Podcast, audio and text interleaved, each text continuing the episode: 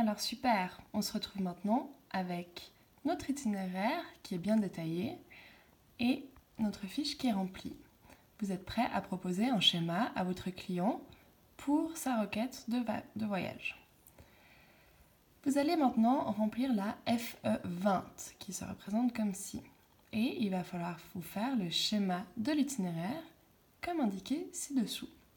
Pour cela, nous vous invitons à chercher les lieux de départ et d'arrivée, quelques lieux de passage importants, les frontières des pays concernés et d'autres idées pour bien schématiser. Je n'ai pas cette fiche imprimée chez moi, mais je me suis créé une autre fiche qui ressemble un peu à celle-ci. Ça, j'aurai bien la place de faire mon, mon itinéraire. Sentez-vous libre de faire la même chose. Mon défi était le défi numéro 9. Je me rendais de Gruyère à Ajaccio. Je sais que de Gruyère à Ajaccio, j'ai cinq étapes.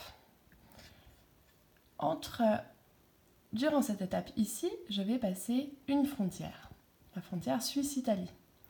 Durant la quatrième étape, de Bastia jusqu'à, enfin, du ferry jusqu'à Bastia, je traverse une autre frontière. Donc ces deux frontières seront à indiquer sur mon schéma. Ensuite, je vois que mon trajet se fait plutôt du nord au sud. J'aimerais que vous placiez sur votre schéma une flèche vers le haut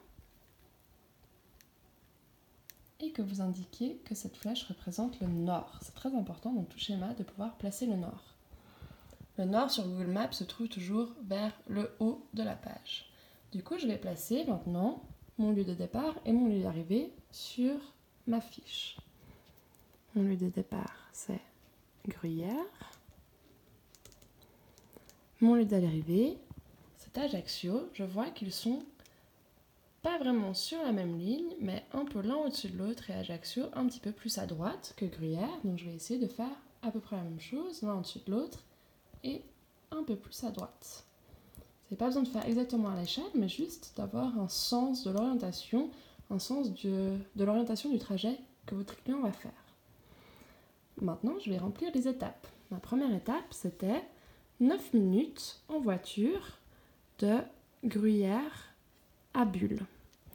Je sais que c'est une petite route, 9 minutes sur un total de 12 heures. Je ne vais pas le représenter trop long. Bulle. Et là, je sais que je fais une entrée sur l'autoroute.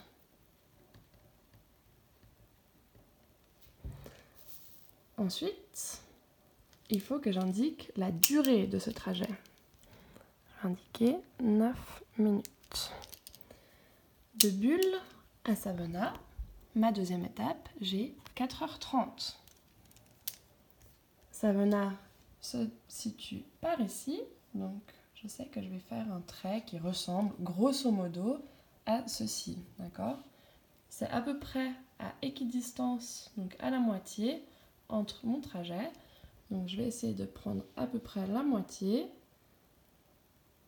un peu à droite, et de mettre ici, hop, ça va, on a...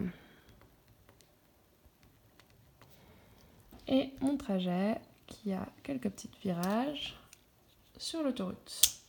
Ce trajet dure 4h30. Savannah, sortie autoroute.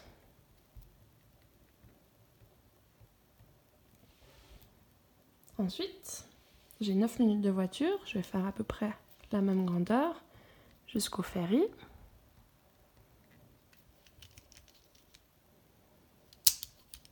Minutes.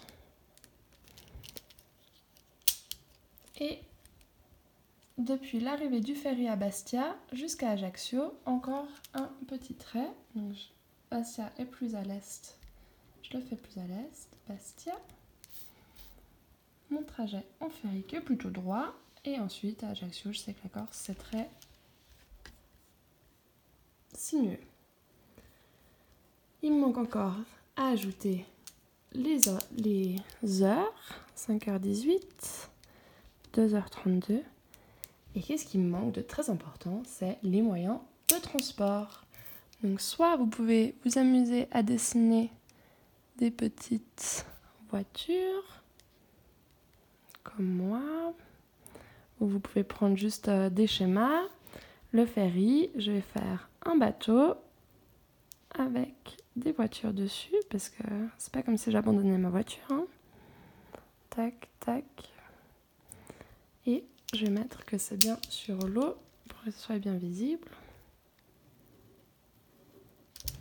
Et enfin, encore une petite voiture pour finir. Je sais, mes dessins, ils sont vraiment magnifiques. Et là, on est à l'arrivée. Vous pouvez vous amuser à calculer le temps total du déplacement ou simplement regarder le temps total ici de 12h40 minutes. Durée totale 12h et 40 minutes. Et voilà, mon schéma est fait. Je peux le prendre en photo et l'envoyer à mon vérificateur.